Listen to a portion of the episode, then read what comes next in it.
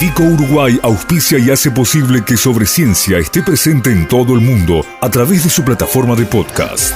Este episodio llega a ustedes a través de Vico, al vanguardia y al servicio de la ciencia. www.vico.com.uy Disponer de energía es clave para la humanidad como tal, ya no un problema de cada individuo, sino como colectivo. Estamos rodeados de energía, mucha más de la que necesitamos. El problema es cómo adaptarla a nuestros fines, cómo usarla, cómo capturarla, cómo almacenarla. Y una de las fuentes más conocidas es la energía que viene del sol, la energía solar. Tanto la podemos usar, ustedes saben, para producir calor como para producir electricidad.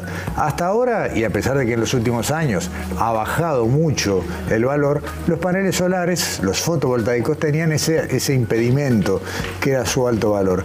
Entonces se siguió trabajando, se siguió investigando y apareció una nueva generación que todavía está en etapa de desarrollo pero que ya tiene algunas aplicaciones que muestran que hay un camino por ahí. Estamos hablando de paneles solares que se hacen utilizando pigmentos vegetales, imitando, tomando tecnologías, si se me permite la palabra, que desarrolló la naturaleza y que le permiten captar la energía de la luz y transformarla justamente en lo que nosotros necesitamos, energía para usar.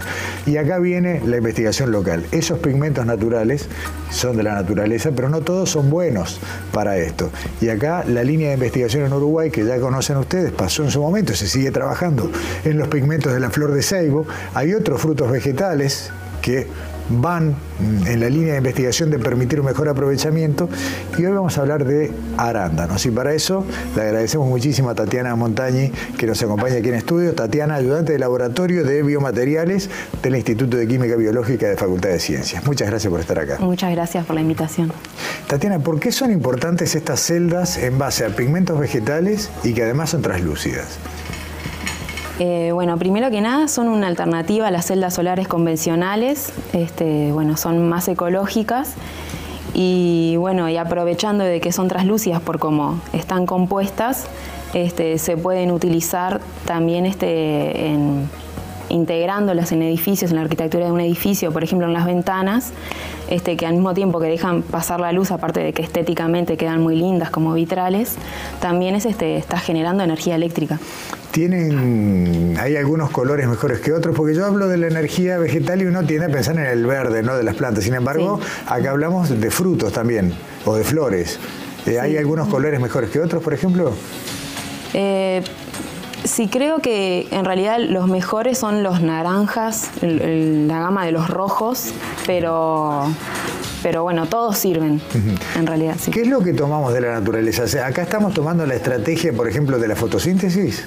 Claro, este, estas celdas simulan el proceso de la fotosíntesis de las plantas. Es que fue a raíz de esa idea que, que, originó todo esto ya en los años 90. Este, su inventor fue Michael Gretzel de, de Suiza y bueno, y simulando la fotosíntesis que las plantas obtienen la, la, energía del sol, a partir de la luz solar generan su alimento, ¿por qué no eh, utilizar los pigmentos de las plantas para generar, este, haciendo lo mismo, pero generar corriente eléctrica? Eh, y ahí, dentro de las distintas líneas que mencionaba, ya hablando de lo que se investiga en Uruguay, está el trabajo de Fernanda Cerdá con los pigmentos de flores de ceibo. Sabemos que ha probado con otras especies vegetales, pero vos te, dedicaste al arándano. Sí. ¿Por qué?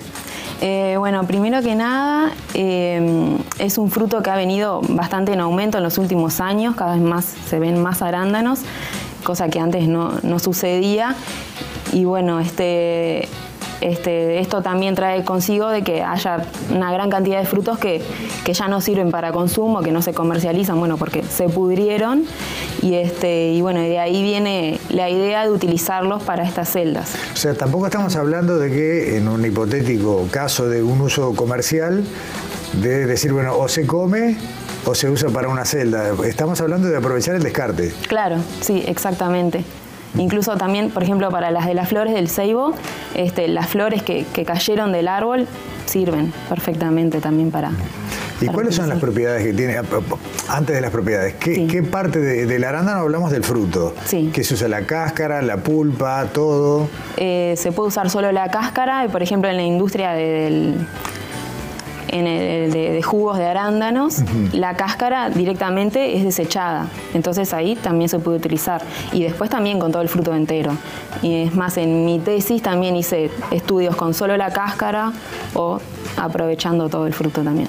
Sirven las dos cosas. Los resultados son similares. Sí. ¿Qué es lo que sacas? ¿Qué es lo que se extrae de, alguna sustancia en particular? Sí, el pigmento que le da el color a los arándanos eh, y a otros también un montón de, frutos y flores se llaman antocianinas.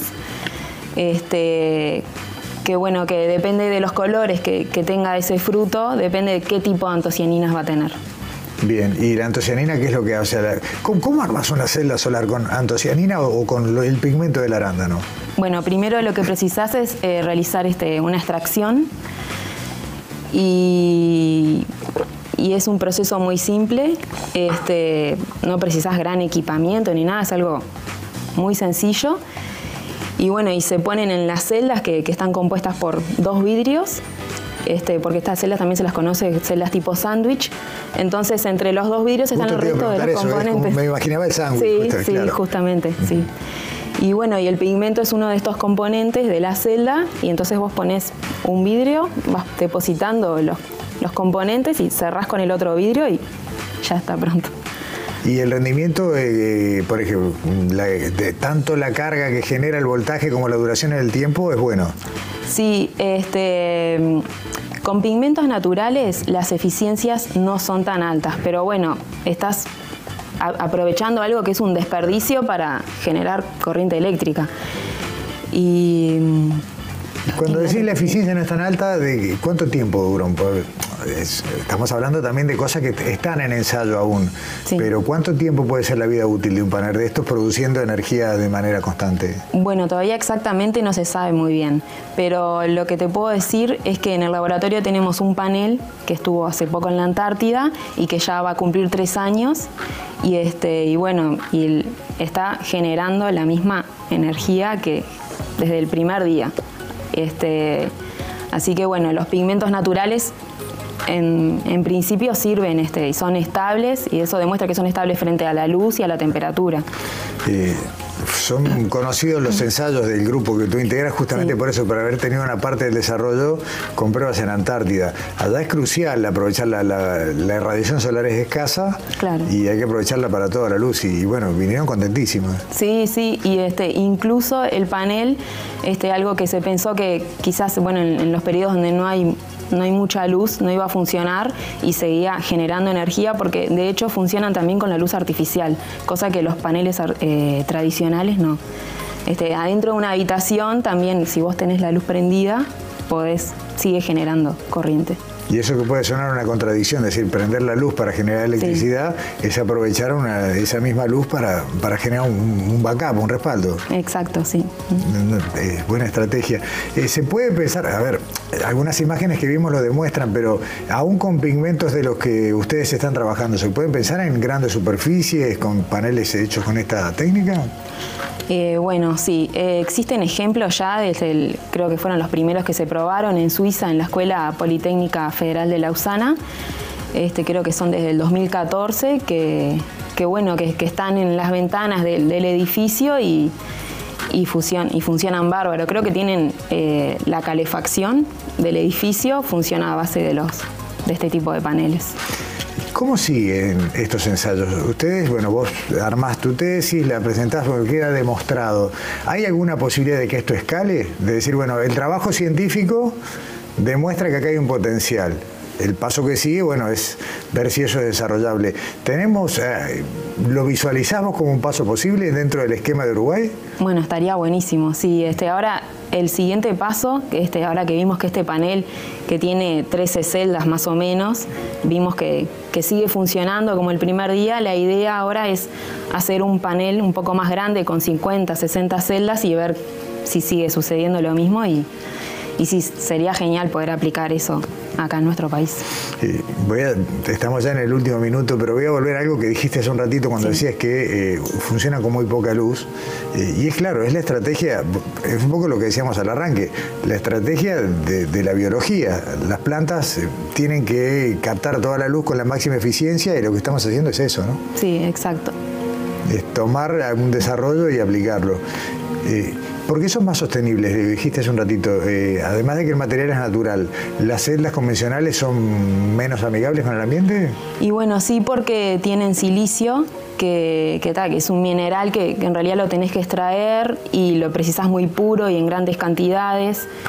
Y, y bueno, y otra, no tiene, no tiene mucho que ver con lo que me preguntaste, otra cosa es que estos, los paneles convencionales son este, opacos y, y sí o sí tienen que estar en el exterior. Y estas celdas de acero translúcidas te dan otras posibilidades de, Sí, vos nos mandaste algunos ejemplos que, se han ido viendo a lo largo de la charla de ventanas, mesas, eh, bueno, el edificio este emblemático de Suiza que también vimos, pero eh, acá ya el límite es el que el arquitecto o el diseñador le quiera poner. Mm, sí, seguro.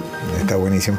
Eh, Tatiana Montañi, muchas gracias por, por acompañarnos, felicitaciones por el trabajo y por todo el grupo, que sabemos que hay otros integrantes que están probando con otros pigmentos. Sí. Y bueno, serán decorativos, más o menos eficientes, pero es un camino y está buenísimo. Bueno, muchísimas gracias por la, darnos la oportunidad de, de mostrar lo que estamos haciendo. Hasta pronto, muchas, gracias.